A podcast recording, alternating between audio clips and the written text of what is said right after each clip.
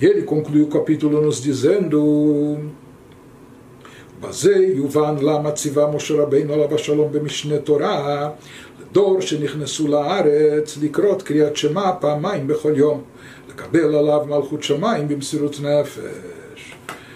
Nos fala agora, podemos compreender porque no Deuteronômio, no último dos cinco livros da Torá, Moisés, nosso mestre, ordenou a segunda geração essa já era, estavam prestes a entrar na Terra Santa, não era a primeira geração que saiu do Egito e recebeu a Torá, que se tratava da geração que iria entrar e se estabelecer na Terra Santa, já a segunda geração do povo de Israel. Moshe ordena a eles, aquela geração que estava prestes a entrar na terra de Israel, Moshe ordena naquele momento a recitação do Shema duas vezes ao dia, uma vez pela manhã, outra vez pela noite. Então, ele nos diz qual é o objetivo do Shema. O Shema é uma mitzvah, conforme descrito no Talmud, cujo propósito é aceitar sobre si a autoridade soberana de Deus. Inclusive, quando a gente diz Hashem Echad, Deus é um, ou quando a gente fala mais tarde, ame a Deus com toda a alma, mesmo que ele retire tua alma, mesmo que você tenha que sacrificar sua vida, seja assim, diz o Talmud, que eh, a mitzvah do Shema consiste em aceitar, assumir a autoridade soberana de Deus, dispondo-se até ao martírio. Então Moshe instruiu, quando foi concedida essa mitzvah, momentos antes de entrar na Terra Santa, momentos antes da conquista da Terra Prometida. Ou seja, se a gente observa o contexto onde está inserida essa mitzvah da leitura do Shema na Torá, no capítulo 6 de Deuteronômio, nós vamos ver que, no sentido literal, a mitzvah de recitação do Shema é uma mitzvah eterna, ou seja, que perdura até os dias de hoje. Nós temos todos os dias hoje, de manhã e à noite, a mitzvah de recitar o Shema Israel, a proclamação da fé num Deus único, a declaração máxima da fé judaica. Porém, no contexto onde ela é inserida na Torá,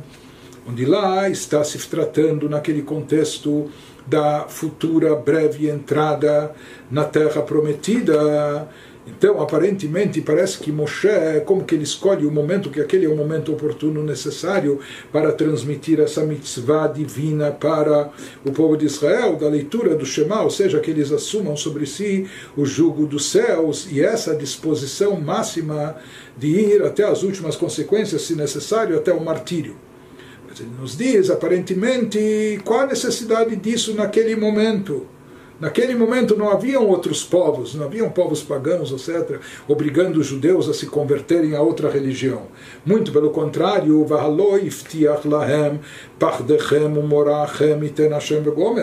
acaso não foi prometido por Deus a geração que entrou na terra Deus assegurou a eles: não levantará ninguém contra vós. Deus lançará o temor e o pavor de vós sobre toda a terra em que pisardes. Ou seja, eles não tinham que se intimidar com ninguém, muito pelo contrário, eram os povos lá da terra que estavam intimidados e apavorados com a chegada do povo de Israel, sabendo que Deus estava estava combatendo por eles, que eles de forma milagrosa, divina, sobrenatural venciam as batalhas e assim por diante. Então, aparentemente, aquela geração não necessitava de Messirut Nefesh, não necessitava dessa, dessa condição, não é? Desse, eles não iriam se enquadrar naquela situação de martírio, de ter que ir ao martírio para manter a sua fé em Deus único, etc., ou se tivesse outros goim ou povos gentios que quisessem ou fossem obrigá-los a renegar o judaísmo, aparentemente, em absoluto, não era o caso daquela geração. Muito pelo contrário, eles estavam por cima com um seguro, uma pólice, uma garantia e promessa divina que eles sairiam vitoriosos nessa batalha, que os povos estavam receosos e apavorados com eles. Então, aqui se pergunta então qual o sentido desse, dessa lembrança da disposição de ir até o martírio no Shema Israel para aquela geração que estava prestes a conquistar a terra prometida. Então, se eles já tinham a promessa e garantia divina, por que era necessário por parte deles essa disposição, esse pensamento? Mas aqui ele nos diz, esse é o, é o, teor mais profundo da recitação do Shema e seu objetivo, não só para aquela geração, mas para todas as gerações até nós. Ela mishum shekium Torah mitzvotea talui beze sheiskor tamid inyan mesirat nafsho la Hashem alichudo. שיהיה קבוע בליבו תמיד ממש, יומם ולילה לא ימיש מזיכרונו, כי בזה יוכל לעמוד נגד יצרו, לנצחו תמיד, בכל עת ובכל שעה כנ"ל. Verdade, essa segunda geração não recebeu a mitzvah do Shema porque houvesse ameaça real à sua vida de povos, não era como a época da Inquisição ou perseguições, ou de povos que poderiam estar querendo obrigar os judeus a renunciar ao judaísmo, ou com a pressão helenista na época do Hanukkah e assim por diante. Na verdade, não, não era esse o motivo deles terem sido incumbidos a partir daquela geração receberem a mitzvah do Shema, e sim por outra razão qual era a razão? Isso que a gente explicou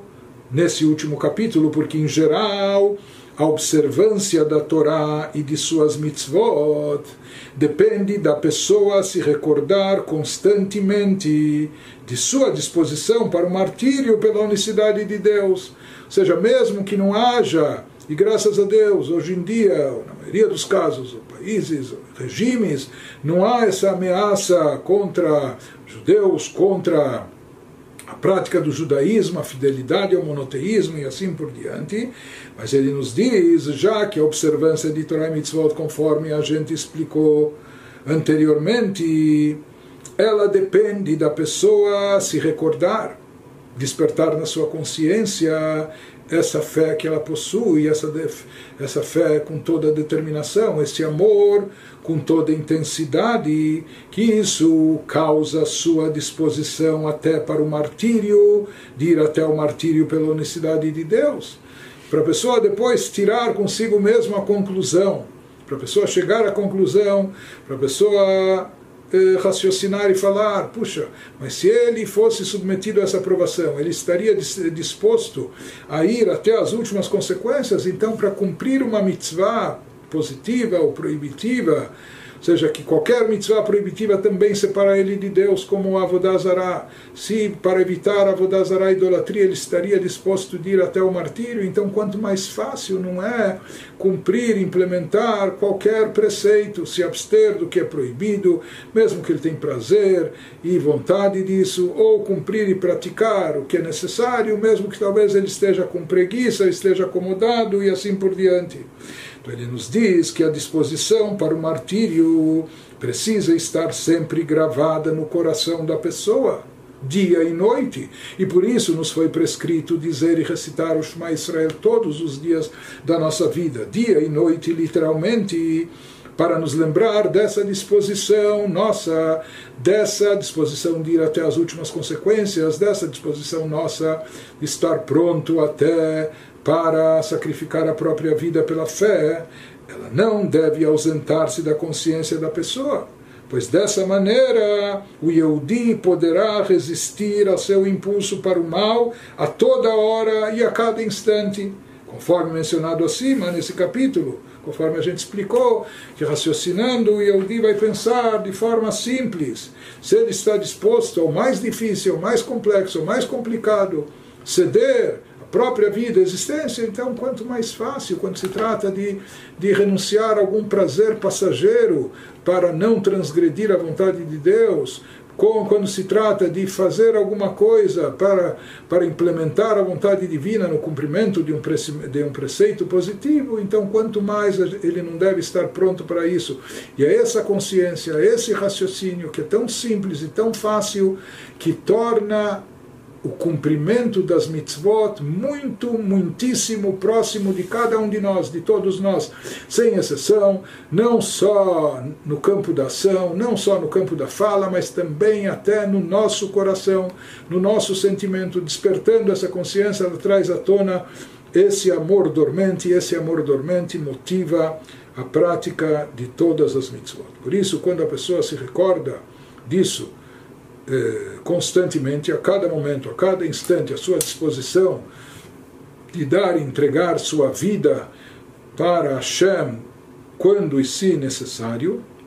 através dessa consciência ele poderá facilmente se fortalecer em termos espirituais e subjugar seus instintos negativos e superar o seu Yetzerará, sua inclinação para o mal, cumprindo todas as mitzvot com amor e isso se aplicava mesmo àquela geração que estava entrando na terra de Israel, por mais que lá os povos estavam intimidados com eles, mas aqui a questão era uma questão interna e pessoal de cada um para o cumprimento das mitzvot. Então era necessário também ter essa consciência presente sempre em nossa mente e no nosso coração.